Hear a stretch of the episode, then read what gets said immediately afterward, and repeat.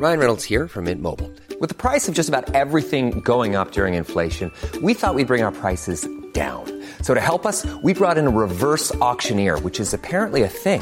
Mint Mobile unlimited premium wireless. Ready to get 30, 30, bit to get 30, bit to get 20, 20, 20, bit to get 20, 20, bit to get 15, 15, 15, 15 just 15 bucks a month. So, Give it a try at mintmobile.com slash switch. $45 upfront for three months plus taxes and fees. Promo for new customers for limited time. Unlimited more than 40 gigabytes per month. Slows. Full terms at mintmobile.com.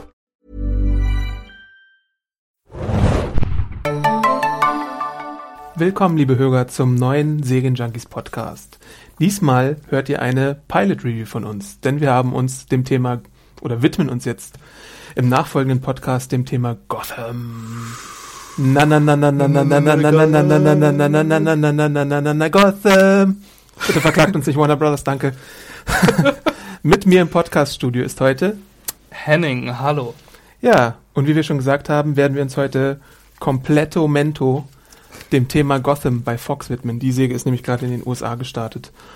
Und die wollen wir heute ein bisschen besprechen. Genau. Ähm, die Prämisse von Gotham, wie ihr vielleicht wisst, geht es nicht unbedingt um Bruce Wayne und Batman, also schon auch. Aber vielmehr geht es um den Werdegang des jungen James Gordon, der frisch nach Gotham kommt und dort äh, einen Posten als Lieutenant bekleidet und versucht nun das Gotham City Police Department ein bisschen umzudrehen und äh, zu säubern von dem korrupten Einfluss der Mafia und den bezahlbaren Polizisten, die sich durch die Mafia schmieren lassen.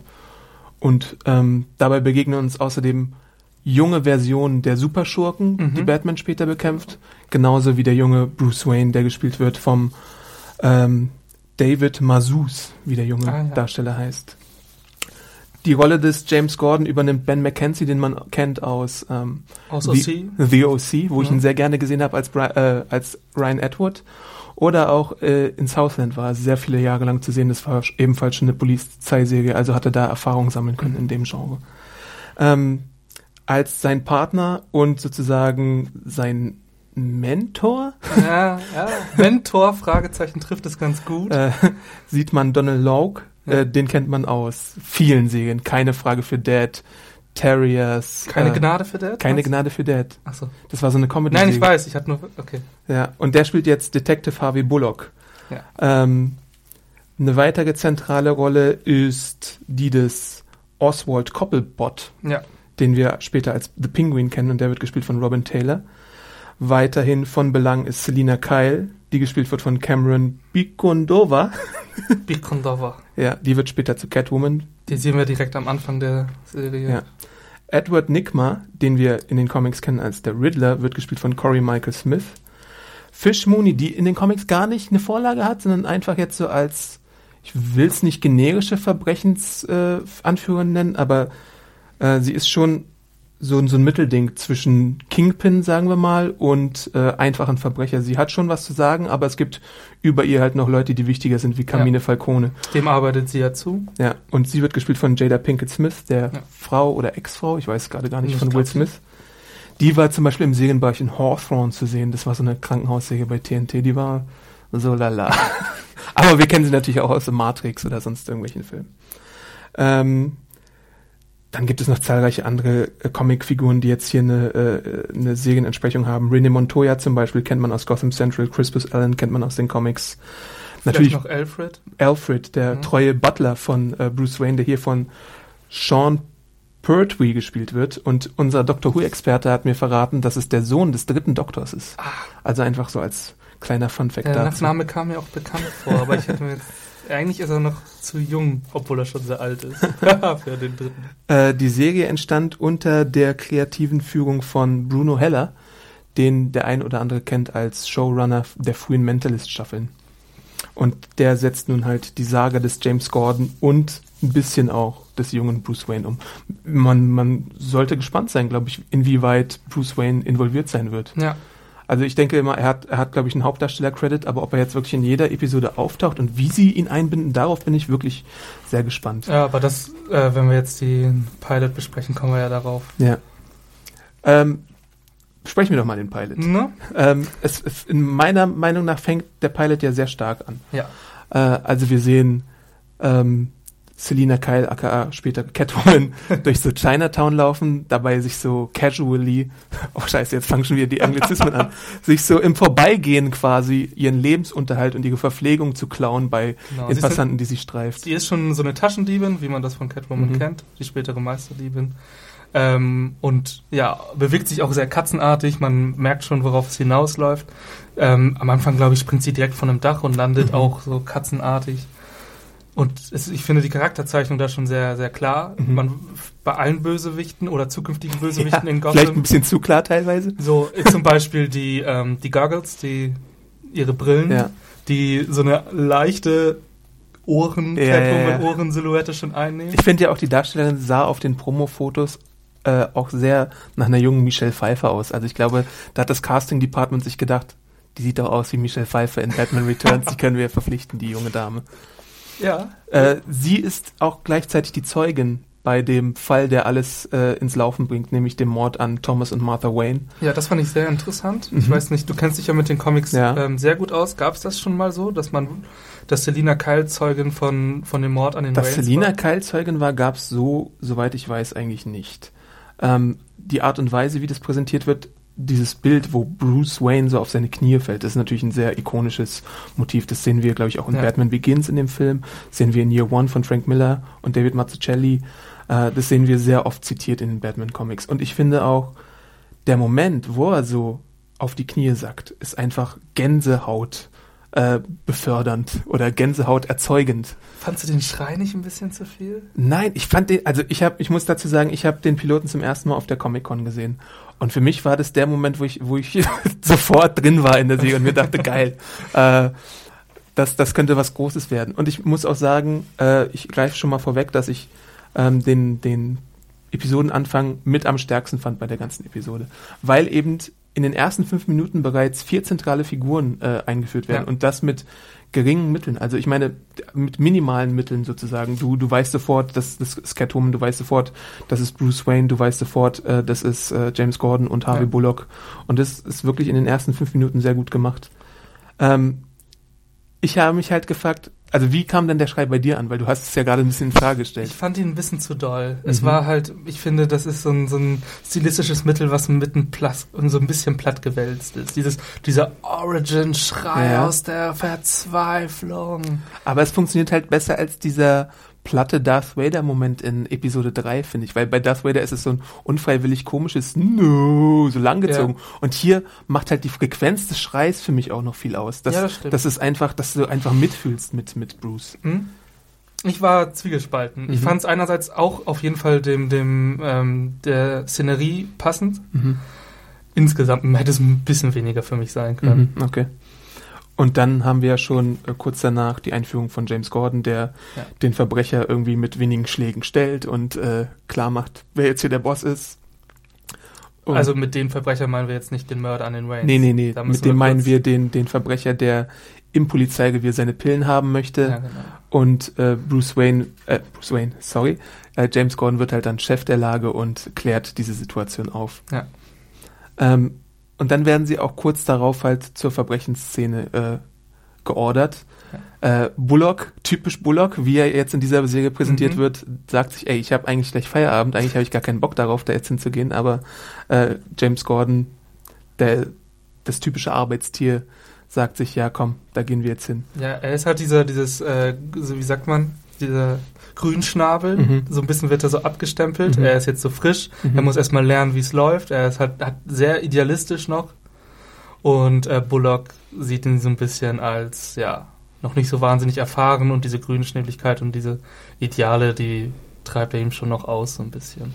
Und dadurch, dass James Gordon dann auch gleich am Tatort mit Bruce Wayne spricht, ist es automatisch quasi deren Fall, Ja. weil damit die äh, Untersuchung aufgenommen worden ist. Obwohl vielleicht jetzt eigentlich eher das Major Crimes Dezernat dafür verantwortlich wäre. Aber durch die, das, das Sprechen von James Gordon mit Bruce Wayne hat er quasi den Fall zu denen geholt. Und was er Bruce Wayne halt sagt und die Art und Weise, wie er mit ihm interagiert, ist auch ein ganz starker Moment, wie ich finde. Ja. Weil er macht ihn Mut, ähm, er erzählt ihm, dass ihm ähnliches Verfahren ist damals, als sein Vater gestorben ist bei einem Autounfall. Und er sagt ihm, es gibt immer Hoffnung und ich werde den Täter finden für Und dich. ich glaube, er sagt auch, ähm, es wird Licht geben. Ne? Ja. Das ist dieser Moment. Ja, fand ich aber auch sehr interessant überhaupt die Origin Story von Jim Gordon, die so ein bisschen angerissen wird. Mhm. Ne, man erfährt ja nebenbei, dass er vieles in, in dem äh, Polizeidepartement seinem Vater zu verdanken Mhm. hat, was er an Standing da hat. Der, ja, ich weiß nicht ganz genau, was ich davon zu halten habe, wie auf wie der so rückwirkend erzählt wird. Er scheint ja, ob er jetzt auch so ein Ehrbürger, also so ein ähm, ehrbarer Polizist war, oder ob er nur von den etwas nicht ganz so sauberen Cops als ehrbar angesehen wird. Ja, das bleibt ein bisschen offen, ne? Also ich meine, er ist ja auf jeden Fall, und da greifen wir ein bisschen vor, mit der Mafia und Falcone verstrickt. Ja. Also der Falcone hält ihn für einen der besten äh, DAs, den, den die Stadt jemals hatte. Er bezeichnet ihn als Freund, glaube ja, ich auch. Er bezeichnet ihn als Freund, ja. Äh, ja, ist ein bisschen schwierig, ne? Also ich meine, natürlich ist es in Gotham auch so, dass die kriminellen Strukturen so tief verwurzelt sind in dieser Welt, wie sie hier präsentiert wird, dass es ein bisschen schwer ist, da ra- rauszubrechen. Also Ja. ich meine, wenn du die Polizei in der Tasche hast, dann äh, äh, braucht es schon mehr als einen Mann vielleicht, um, um da was zu ändern. Ja. Und irgendwann in, was weiß ich, Batman wird, glaube ich, mit 24 oder so, 25 zu Batman. Der ist jetzt so 10 vielleicht. Ja, würde ich auch sagen. Wie ist es in den Comics? Weißt ja, du, wie so alt er da ungefähr, Regel so ist? 10. Ähm, da vergeht halt noch einige Zeit. Ja. ja. Bin gespannt, wie, in welcher Erzählzeit die so abgehandelt wird. Mhm. Also die Episode sucht halt im Piloten, beziehungsweise der Pilot sucht halt, nochmal, die, die Polizisten suchen halt im Piloten nach dem Mörder der Eltern. Und das ist Genau. sozusagen der, die zentrale Handlung, die jetzt der Pilot ähm, zeigt. Hätte ich zum Beispiel nicht gedacht, dass sie so schnell auf den quasi zentralsten Fall um die Origin Story von Batman, dass sie so schnell auf den Punkt kommen. Mhm. Fand ich auf jeden Fall eine Stärke. Mhm. Aber es ist ja gleichzeitig auch so, ähm, dass es da einen scheinbaren Abschluss gibt, der dann dann aber doch wieder geöffnet wird. Also Ja. stellt sich dann, um es in aller Kürze zu sagen, heraus, dass der Täter, den sie überführen, eigentlich nur von, von der Mafia und der Polizei zusammen als Bauernopfer äh, der Öffentlichkeit. Wichtig dabei wird. natürlich, der Täter, der abgeführt wird, ist niemand anderes als der Vater der späteren Poison Ivy, Ivy Pepper. Mhm. Wie hieß er da noch? Ähm, Mario Pepper. Mario Pepper. Somit kann man schon so ein bisschen erahnen, dass vielleicht ne, bei, der, bei der Tochter, wenn er fälschlicherweise abgeführt wird, so Mhm. eine gewisse ja, Anti-Haltung vielleicht den Cops und der, und der Rechtsprechung in Gotham entsteht. Ich will da nicht zu viel wegnehmen, ich kenne mich da nicht so gut aus wie du. Ja, interessant finde ich vor allem, dass äh, ich glaube, Poison Ivy heißt in den Comics normalerweise Ivy Isley und hier heißt sie halt Pepper. Das ist schon mal Ah. eine große Abweichung. Das ist auch die einzige große Abweichung bei den Schurken, die es jetzt gibt. Ich weiß nicht genau, warum man das gemacht hat. Ähm, naja, Dr. Pamela Isley heißt sie, glaube ich, in den Comics. Wie ist das mit, ähm, mit dem Edward Nigma? Der, der heißt auch im, im Comic so. Ich meine eher die Stellung, im, dass er... Na, die Stellung ist natürlich überraschend. Das Ja, ist, das das ist auch für mich ein ja. Positivposten des Piloten, dass er nämlich als Polizeiberater fungiert und äh, den zum Beispiel ähm, die Kugel präsentiert. ja. Ähm, und die ist, kostet 6 Dollar und daher wissen sie, dass, dass der Täter irgendwie. Was wissen sie denn dadurch eigentlich? Ja, ich habe es auch nicht ganz verstanden. Also erstmal wissen wir, dass der Täter Shiny Shoes hat. ja, stimmt. Ne? Wichtiges Indiz. Ja. Es ist Kohle vorhanden. Mhm. Ja, das mit der, mit der, mit der, Na, wahrscheinlich wird sich nicht so ein dahergelaufener Verbrecher eine 6 Dollar Kugel leisten Ja. können. Das ist, glaube ich, die Quintessenz des Ganzen. Ähm, und überhaupt liegt's ja dem Gotham City Police Department äh, am Herzen, dass sie einen Täter überführen, Ja. weil die, äh, die Waynes die äh, reichsten Gönner der ganzen Stadt waren. ja. Und sie wollen halt ne, das Volk ruhig halten. Und weil das so ein großer Fall ist, ähm, ist dem Police Department eher daran gelegen, diesen Deckel über die ganze Sache Mhm. zu bekommen, schnell, damit sie sich wieder sicher fühlen, als dass sie jetzt unbedingt den richtigen Mörder kriegen. Ja. Und das wird nach ähm, späteren Verlauf dann auch noch von, ähm, na, wie heißt unser Obermafiosi Falcone. von Falcone noch Ja. genauso äh, aufgegriffen. Aber, wie wir äh, James Gordon im Piloten kennenlernen, lässt er solche Sachen nicht auf sich beruhen und investigiert dann weiter. Und dann legt er sich mit Fish Mooney an. Ja. Er wird dann von ihr verprügelt. Er wird in so eine, wie nennt man das, Fleischerhalle, Ja, so ein Schlachthaus. Schlachthaus gebracht. Ja. Ähm, und dann aufgehangen Äh, Zusammen mit Bullock dann später. Bullock versucht irgendwie ein gutes Wort für ihn einzulegen, aber Fish Mooney lässt sich lässt nicht so mit sich reden und lässt ihn dann auch aufhängen. Ja. Und dann kommt halt der unerwartete Moment, wo, wo die, wo Falcone und seine Typen eingreifen und die Handlanger von Fish Mooney umlegen. Das Ja. hatte ich jetzt, das hatte ich äh, zum Beispiel nicht erwartet. Nee, ich auch nicht. Das fand ich gut.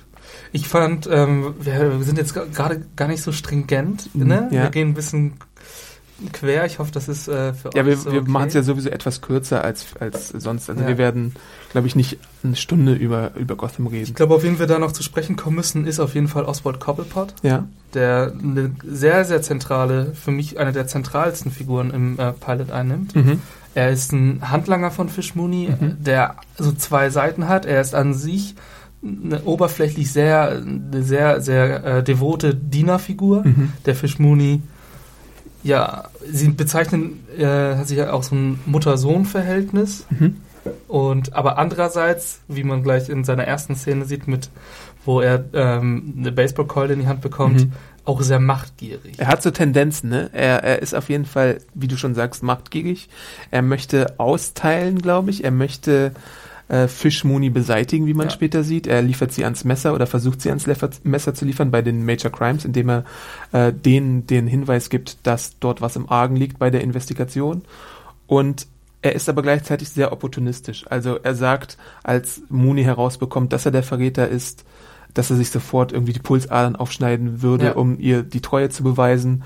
Und später, ähm, das ist sozusagen das Ende der Episode, ähm, wird äh, Bullock von Falcone damit beauftragt, äh, Cobblepot loszuwerden und das soll ähm, James Gordon machen und Ja. beweisen, dass er jetzt die Regeln verstanden hat, die in Gotham gelten.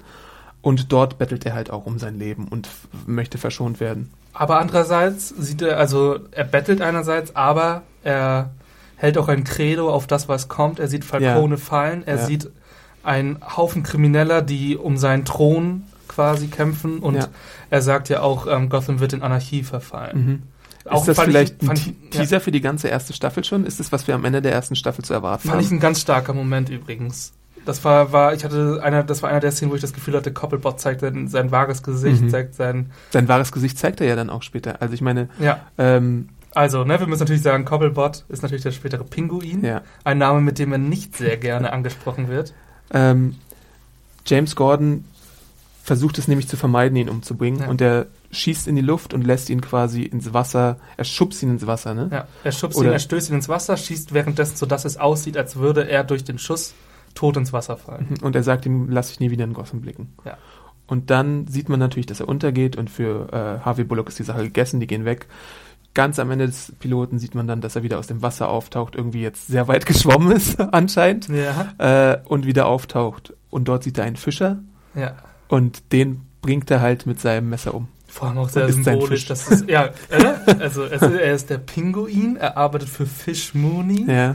dann ermordet er in seinem, ne, in Mhm. seinem Und noch eine, noch eine weitere Fischer. Sache. Ja, Äh, er hält Fish Mooney am Anfang den Regenschirm. ja, Äh, der Pinguin ist ja in den Comics sehr durch seine Trick-Regenschirme bekannt und Ja. mit denen er Gimmicks machen kann. In Batman Returns hat man ihn auch mit zahlreichen Gimmick-Regenschirmen gesehen, wo er so Rauch schießen konnte oder irgendwie Maschinengewehrsalven oder sowas. ja. Also da sind schon sehr viele versteckte Anspielungen drin auf jeden Fall. Genauso wie bei Poison Ivy. Entschuldigt, dass wir immer die Superheldennamen oder die, super Comicnamen nehmen. Ja. Aber es ist einfach ein bisschen einfacher. Bei Ivy ist es halt auch so, dass in ihrer Wohnung sehr viele Zimmerpflanzen Ja. steht und es so wirkt, als würde sie lieber mit den Pflanzen sprechen, als mit ihren Eltern zu interagieren. Edward Nigma fragt die Ja, das ist auch so ein toller Moment. stilistisches Fragen, was auch sofort ähm, vor allem Harvey Bullock tierisch auf den Senkel Ja, geht. Fand zu ich Recht. Und Fand ähm, ich aber auch ein bisschen zu viel. Ja. Das hatte ich mir, also, ja, ich fand's schon cool. ja. Also ich aber, möchte den, den, ja. den Riddler auf jeden Fall wiedersehen in den nächsten Ja, Folgen und auch als Fall. Polizeiberater. Das finde ich auch gut. Das Riddle der Woche möchte ich sehen.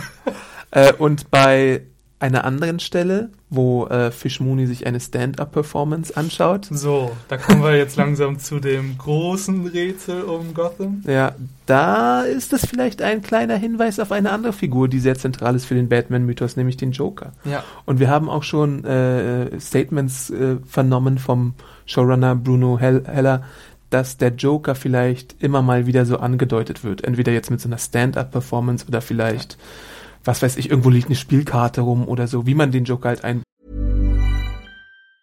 Hey, it's Ryan Reynolds, and I'm here with Keith, co star of my upcoming film, If, only in theaters, May 17th. Do you want to tell people the big news?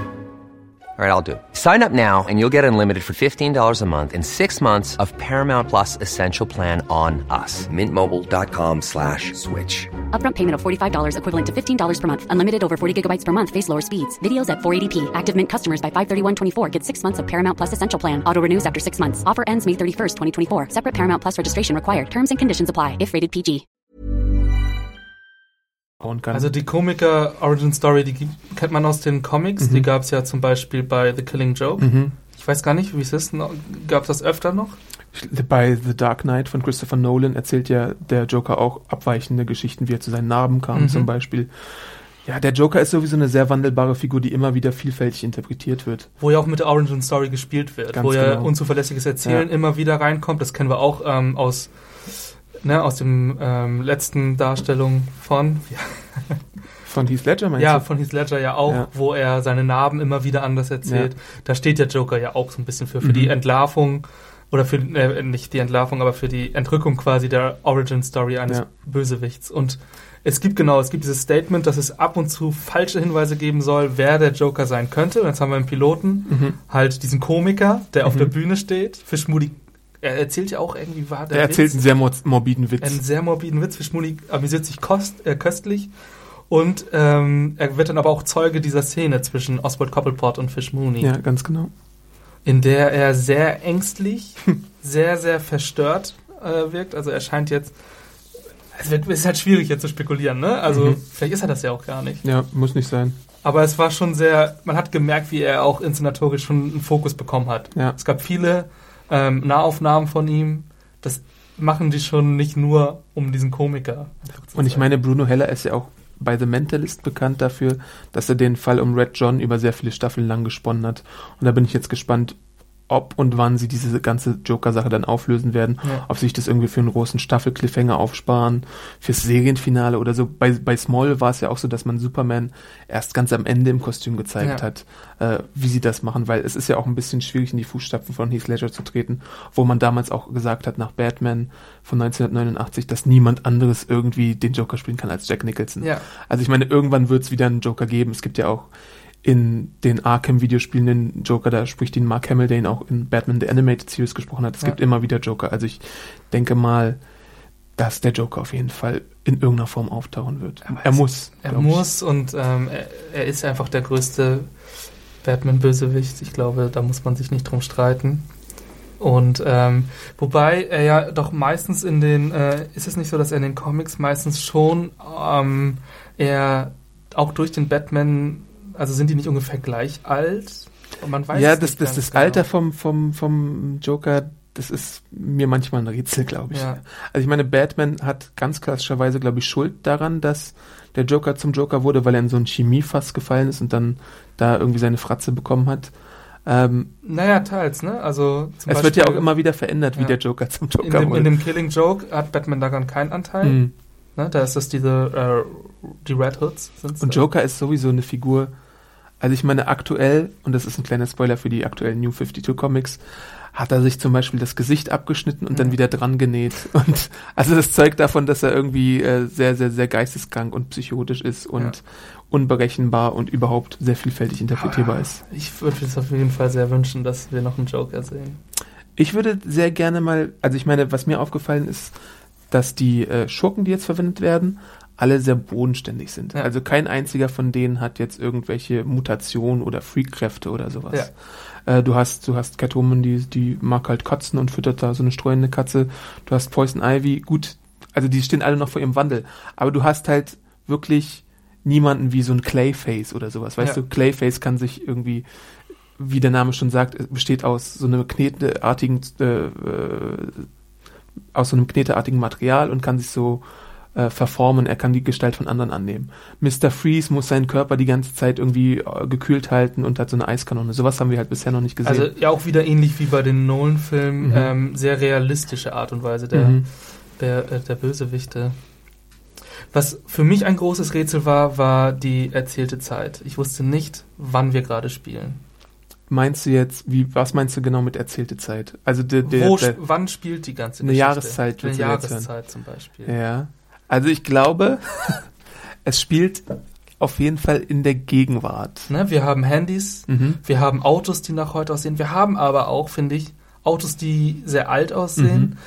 Ähm, ich finde, den Look der Detectives erinnert eher so an alte Mhm. Detektivgeschichten zum Teil. Ne? Also vor allem Harvey Bullock mit seinem Hut und seinem Mantel. Mhm. Ähm, dann haben wir überhaupt dieses Police Department mit diesen Knitter, äh, Gitterknästen Ja. in die, was ja auch jetzt eher nicht modernen äh, Police Departments entspricht. Ich fand das sehr wechselseitig. Ja, damit, ja, damit spielen sie, glaube ich, ein bisschen. Ähm, man hat ja auch schon ausgeschlossen auf der Comic-Con, dass es Crossover geben wird mit Arrow zum Beispiel Mhm. oder mit The Flash, die ja auf der CW laufen. Äh, einfach aus der Tatsache, dass es ja auch ein Prequel ist. Ja. Also es ist ein Prequel, das in der Gegenwart spielt, aber gleichzeitig in so einer eigenen Welt unabhängig von den CW-Serien. ist eigentlich interessant, weil somit müssten wir ja eine, einen, einen futuristischen Batman anstreben in dieser Serie, Mhm. als in den meisten Verfilmungen. Ja, ja. Oder einfach einen, der in der modernen Zeit anfängt. Ja. Ja, es ist, es ist eine gute Beobachtung, würde ich sagen. Ähm, ich frage mich halt, aber das wird bei DC halt nicht passieren, ähm, ob man irgendeinen Bogen machen wird zu dem Filmuniversum Mhm. irgendwann oder eben nicht, aber ich glaube nicht. Und weil die haben ja jetzt auch schon wieder verschiedene Filmuniversen. Das Michael Keaton und Schumacher und Tim Burton äh, Universum war ein eigenes für sich. Chris Nolan hatte ein eigenes Universum Ja. und es sieht jetzt auch so aus, als wäre das Zack Snyder DC-Universum, was mit dem wir es aktuell zu tun haben, Nochmal wiederum ein eigenes. eigenes, ja. Und dann haben wir Gotham wieder in einem komplett eigenen. Also Ja. DC macht dann immer lieber kleine eigene Welten auf, als irgendwie eine Shared Com Continuity, wie es Marvel mit dem Cinematic Universe macht. Was ich gar nicht so schlecht finde. Ich, ähm, also ich finde das eigentlich sogar interessant, wenn man parallel verschiedene Ansätze sehen kann, verschiedene Einflüsse und also ich finde, das kann man jetzt kritisch sehen, dass sie es nicht überschneiden wollen, aber ich finde es eigentlich eher ganz interessant. Es ist natürlich auch einsteigerfreundlicher Ja. potenziell, ne? dass du einfach nur Gotham gucken kannst und dich nicht um den Rest scheren musst. Ja. Ähm, was ich in dem Zusammenhang aber auch interessant finde, ist, bei Arrow gab es schon sehr viele ähm, Batman-Bösewichte zu sehen. Da spielt äh, die Al Ghul-Familie zum Beispiel in der zweiten Staffel eine entscheidende Rolle. Und da frage ich mich, ist es jetzt tabu für Batman, dass der Russ Al Ghul nie auftreten kann? Oder Ja. denkt man sich in vier, fünf Jahren, ach, jetzt können wir Russ Al Ghul nehmen, weil sowieso niemand mehr an Arrow denkt? Solche Fragen stelle ich mir da. Oder ist es, ist es zu früh, dass ein Russ Al Ghul auftaucht? Weil Batman ist ja auch noch sehr jung. Ja. Weißt du, was ich meine? Ich weiß, was du meinst, aber ähm, ich bin jetzt nicht so Comic bewandert wie du, aber in den Filmen ist es ja zum Beispiel so in den Nolan-Filmen, dass Ra's al Ghul zur ähm, Origin-Story Ja. von Batman Ja. ganz, ganz, Ja. Ganz ähm, wichtig, dass, also dass er, dass er stark vertreten ist. Und das fängt ja da erst, weiß ich nicht, in den 20ern, Anfang Mhm. der 20er an. Also wir hätten jetzt in Gotham noch wesentlich Zeit, bis ein Ra's al Ghul Haben wir wirklich könnte. Zeit? Das ist nämlich eine weitere Genau. Frage, die ich mir stelle. Der Darsteller wird ja auch nicht ewig so klein bleiben. Ja. Wird es dann Zeitsprünge geben, wenn man merkt, oh, der ist jetzt in der Pubertät? Ja. Wird man äh, dann vielleicht schon ein bisschen davon sehen, wie Batman irgendwie um die Welt reist und trainiert? Ja, Beziehungsweise das Bruce Wayne? auch sehr interessieren. Äh, das war ja auch zum Beispiel bei Lost ein Problem, wo der Darsteller dann auf einmal gewachsen ist und dann die Produzenten vor eine Herausforderung gestellt wurden, der Walt-Darsteller. Der Walt, genau. Ähm, das, das wird schon ganz spannend sein, sofern die Serie natürlich überlebt. Wir gehen jetzt immer von dem Case aus, äh, dass die Serie mehr als eine Staffel bekommen wird, aber davon kann man, glaube ich, Ich fast glaube, davon ausgehen. kann man ausgehen. Ich glaube, der Titel alleine, also ne, der Titel alleine trägt natürlich, aber was mir wirklich, wirklich gut gefallen hatte, ist, es gibt ja immer auch einen Vergleich zu Smallville, wo Mhm. wir auch schon mal einen Versuch hatten, ähm, eine sehr, Lief sehr lange. lief sehr lange, ähm, eine sehr langgestreckte Origin-Story Mhm. von Superman zu sehen. Und dafür hat es mir wirklich, also natürlich gab es auch direkt im Pilot Lex Luthor, Mhm. aber dass wir jetzt schon im Piloten vier, fünf Mhm. der großen Batman-Bösewichte sehen, fand ich, fand ich sehr, sehr gut. Ich fand es auch gut, wie es balanciert wurde. Das hätte ich nämlich nicht gedacht, dass sie so viele Figuren direkt in der ersten Episode einführen und dafür, dass sie so viele benutzt haben, war es dann eigentlich ganz gut gelungen mit der Balance. Und ich finde auch, es hat sich wie eine äh, wie ein komplettes Paket angefühlt. Ja. Also, ähm, dass du den Piloten gesehen hast und dir denkst, ja, das war eine gute, war ein guter Einstieg. Ich könnte jetzt mehr sehen, Ja. aber ich könnte jetzt auch irgendwie da das dabei bewenden lassen. Aber natürlich, die die Fans werden sich denken, ja, gebt mir bitte mehr. Ja, es ging vor allem, hat man ja auch gemerkt, vor allem um die Etablierung der Charaktere. Mhm. Das war ein wichtiges Thema. Wobei ich da auch Selina Kyle nochmal betonen möchte. Sie hat, glaube ich, nicht ein Wort gesagt. Spricht sie nicht mit der Katze? Ich habe mich nämlich auch gefragt. Hat tut sie das? Ich weiß es nicht. Aber Fall sonst ist sie immer so Stalker-esque unterwegs, da stimme ich dir zu. Stalker-esque und vor allem sehr Wayne bezogen. Ja. Ne? Wir, wir sehen sie ähm, bei der Beerdigung rumschleichen Ja. der Waynes und Beim nachher Mord später sehen wir noch sie. genau und genau beim Mord bei den Waynes ähm, bei der Beerdigung und später noch auf dem Anwesen. Mhm. Und die Frage ist natürlich, hat sie irgendwas gesehen? Ja. Äh, hat sie vielleicht den Täter gesehen, wie er seine Maske abnimmt? Weil wir sehen den Täter immer nur mit so, einer, Ja. mit so einem Augenschlitz und mehr sehen wir nicht von dem Täter. Wobei ich mich sogar auch schon frage, ich will nicht zu weit greifen, aber mir ist auch aufgefallen, fand ich zumindest, dass das Alter von Selina Kyle und Bruce Wayne anscheinend recht ähnlich sein Ja. kann, ob es da noch irgendwie eine persönliche Beziehung geben wird. Ich weiß nicht, in den Comics, ähm, also ne, Da geht immer was. da ist die Verbindung, also Selina Kyle ist ja ein eher ambivalenter Bösewicht. Ja. Sie ist ja nicht ganz klar dem Schurkengenre zuzuschreiben. Also ich frage mich, ob das mit in die, in die äh, heranwachsenden Jahre des jungen Bruce Wayne, ich glaube, da wird noch, die werden sich noch mal treffen. Die werden sich, die, deren Wege werden sich bestimmt kreuzen. ja. Wenn es nur so ist, dass sie äh, sich irgendwie, äh, dass sie irgendwo von einem Baum hängt oder von irgendwie einem Häuserdach und ihn irgendwie mit Steinen bewirft oder was weiß ich, irgendwie sowas in diese Richtung. Sowas Plumpes. Was ich noch interessant fand, war, dass, um nochmal aufs Ende zu kommen, Oswald Cobblepot, Mhm. als er dann aus dem, aus dem Fluss aufsteigt, hat er mich doch sehr stark an ähm, Batman Returns erinnert. Ja? an den, weißt du, dieses durchfrorene, Ja. ähm, schon bläulich unterlaufene, das hat doch, wie heißt denn äh, der Darsteller? Danny DeVito. Doch sehr an Danny DeVito erinnert, fandst Ja, du nicht? schon ein bisschen, ja. Oder? Er hatte zwar richtige Hände, Und ich meine, ich finde auch, das Casting ist sehr gelungen, was Ja. so optisch, optische Sachen angeht. Also der hat natürlich auch so diese Pinguin-Nase. Ich weiß jetzt Ja. nicht, wie viel da mit Make-up nachgeholfen wird oder nicht. Aber ich glaube, auf der Comic-Con sah er auch schon relativ ohne Make-up so. also er hat helleres Haar, das wird Ja. glaube ich ein bisschen abgedunkelt. Aber es hat mir ja hat mir sehr gut gefallen, auch vom Look her. Insgesamt die ganze der ganze Pilot fand ich vom Look sehr sehr stimmig. Ich mochte Mhm. die Hochhäuser. Mhm. Gotham hatte gleich diese bedrohliche Wirkung, die Gotham haben muss. Es hatte aber für mich auch so ein bisschen, ähm, es hat für mich ein bisschen so ausgesehen wie so ein Matte-Painting, Matte-Painting. Ich weiß nicht, Mhm. ob du damit mit dem Begriff was anfangen kannst oder ob ihr Hörer damit was anfangen könnt. Aber in, in alten Filmen wurde, wurden so Gemälde benutzt, um Distanz zu suggerieren. Und Mhm. hier hat man das auch manchmal bei der ähm, Skyline von Gotham, glaube ich, gemacht. Das fand ich in, auch insgesamt, ähm, also das finde ich einen sehr interessanten Aspekt, der mir eher bei der Geräuschkulisse aufgefallen ist. Mhm. Den fand ich ähm, sehr ähm, comic-lastig. Wir haben zum, äh, das wurde vor allem bewusst, also mir, ha, das wurde mir vor allem bewusst in dem Kampf zwischen Jim Gordon und dem ähm, Mario Pepper. Mhm.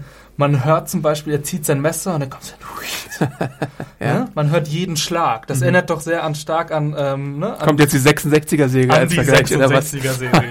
Nein, also ganz ehrlich. Ähm, Ja. Ist nicht realistisch, es Ja. ist überzeichnet. Es ist eine Ja. überzeichnete Geräuschkulisse und ich Mhm. finde, das deckt sich damit. Das, wenn du sagst, es ist ein mattpaintige Hintergründe, die man auch aus einem gewissen Comic-Bereich kommt, äh, kennt, finde ich, wird schon deutlich, dass auch, und auch die überzeichneten Bösewichte, dass ähm, die Comicbuch-Adaption hier ähm, auch stilistisch im Mittelpunkt steht. Es ist natürlich eine über, übersteigerte Realität, mit der wir es hier zu tun haben. Ja. Äh, normalerweise würden irgendwie junge Damen wahrscheinlich nicht so mit äh, Katzen spielen oder mit äh, sich um mit Pflanzen äh, auseinandersetzen oder äh, jemand in Rätseln sprechen oder so. Das, Ja. ist, das ist natürlich alles ein bisschen dick aufgetragen teilweise, um deutlich zu machen, du, hier ist der zukünftige Riddler am Start, hier Ja. ist Poison Ivy da und so.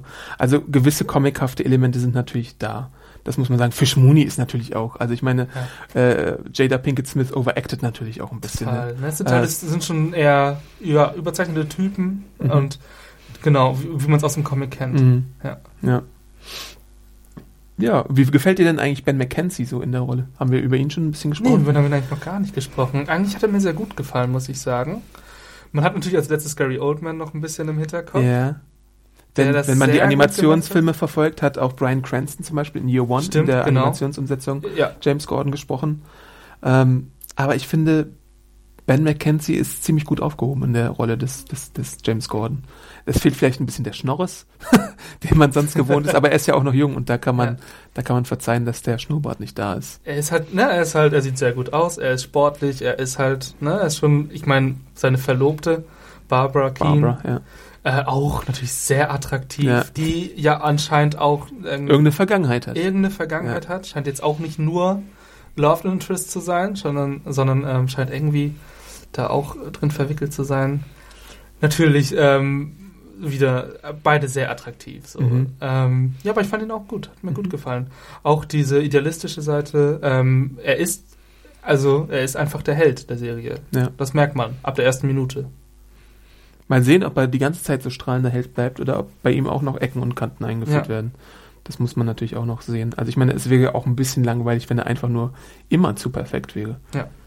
Ich glaube, also eine Frage, ich bin einfach sehr gespannt, wie schnell sie jetzt thematisch diesen Rain Case ähm, abhandeln. Ob sie den jetzt eine Staffel lang ziehen Mhm. oder und wenn dieser vorbei ist, was darauf folgt. Ob wir dann Verschwörungen zwischen oder Vernestelung zwischen den Bösewichten, die dann langsam entstehen, was der Schwerpunkt von Gotham wird, da bin ich sehr, äh, sehr gespannt. Mhm. Ja. ja, das ist eine sehr gute Frage. Ähm, und ich bin auch gespannt. Ich glaube, Fox hat angekündigt, dass die Serie nicht die üblichen Network 22 Episoden hat, sondern so 15 bis 18 Episoden, Okay. glaube Ist ich. bis jetzt noch nicht klar, ne? Genau. Nee, ich glaube, ganz klar ist es noch nicht. Da müssen, glaube ich, auch die Einschaltquoten erstmal Mhm. äh, zeigen, wohin es geht. Wobei der Pilot wahrscheinlich schon ziemlich gut startet.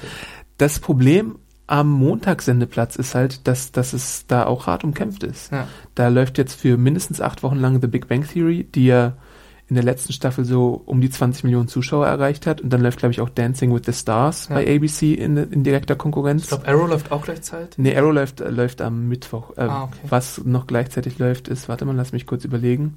Blacklist läuft noch Okay. ungefähr gleichzeitig. Ich weiß jetzt nicht genau, ob zur gleichen Stunde oder nur am gleichen Abend. Äh, aber da äh, ist es schon ein schwieriges Startumfeld. Ja. Da muss die gute Gotham-Serie erstmal zeigen, dass mit welchen Fledermäusen sie gewaschen ist. ja, Ja, man hat die Anspielung gemerkt. Es Ja. war eine Frage. Adam ist Riddler-Fan. äh, ja. Aber von Fledermäusen haben wir jetzt zum Beispiel noch gar nichts gesehen, ne? Ja, ich bin auch insgesamt scheinte das ähm, das Anwesen von den Waynes eher noch sehr eher überschaubar zu sein. Da bin ich Mhm. auch gespannt, wann wir das erste Mal die Batcave sehen oder Ja. so oder die erste Fledermaus. Das äh, ja, das wird mich schon sehr interessieren. Und wo wir da gerade schon noch sind, wen wir auch noch nicht so wirklich erwähnt haben, ist Alfred. Mhm. Ich, wie fandst du die Darstellung? Ich finde ihn ja sehr sympathisch. So Ich vor allem so auch. sein, Ja. seinen schnoddrigen Akzent, der hat mir gut gefallen. Erstmal einen schönen britischen Akzent, hat mir sehr gut gefallen. Und er ist der Mann des Hauses eigentlich. ja, ja. Ne? In, dieser, in diesem Schlussinterview von äh, Jim und, und Bruce, wo er ihm den Fall aufklärt, was ich auch so ein wahnsinnig intimen Moment zwischen den beiden Mhm. fand. Hätte er nicht müssen. Mhm.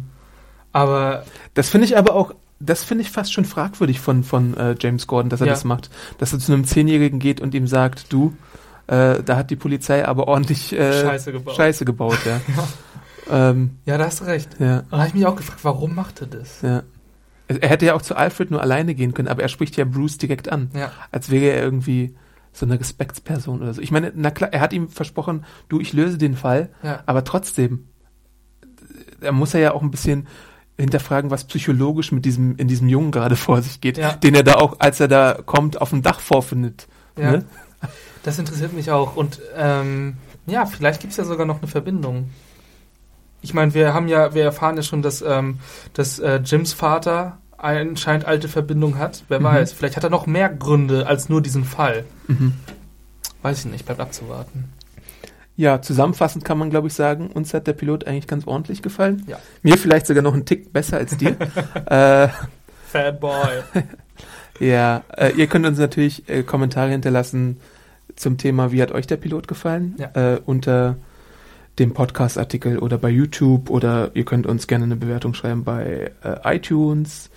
Ihr könnt an podcast.segenjunkies.de schreiben. Ihr könnt uns bei Twitter finden. Wo findet man nicht bei Twitter? äh, Jimmy Tweetboy ist mein Name. Und alternativ, Jimmy Badboy, natürlich. Mit, äh, wo könnte es passender sein, als hier darauf hinzuweisen? ich bin bei Twitter awesomearnt. Aviso me an. Ähm, und die schriftliche Review zu Gotham könnt ihr natürlich bei serienjunkies.de nachlesen. Wir freuen uns auf jeden Fall, eure Meinung zu hören und verabschieden uns dann bis zum nächsten Mal. Na, na, na, na, na, na, na, na. Gordon! Ciao. Ciao!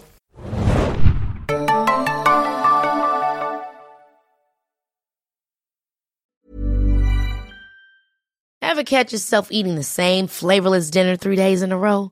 Dreaming of something better? Well, HelloFresh is your guilt-free dream come true, baby. It's me, Gigi Palmer.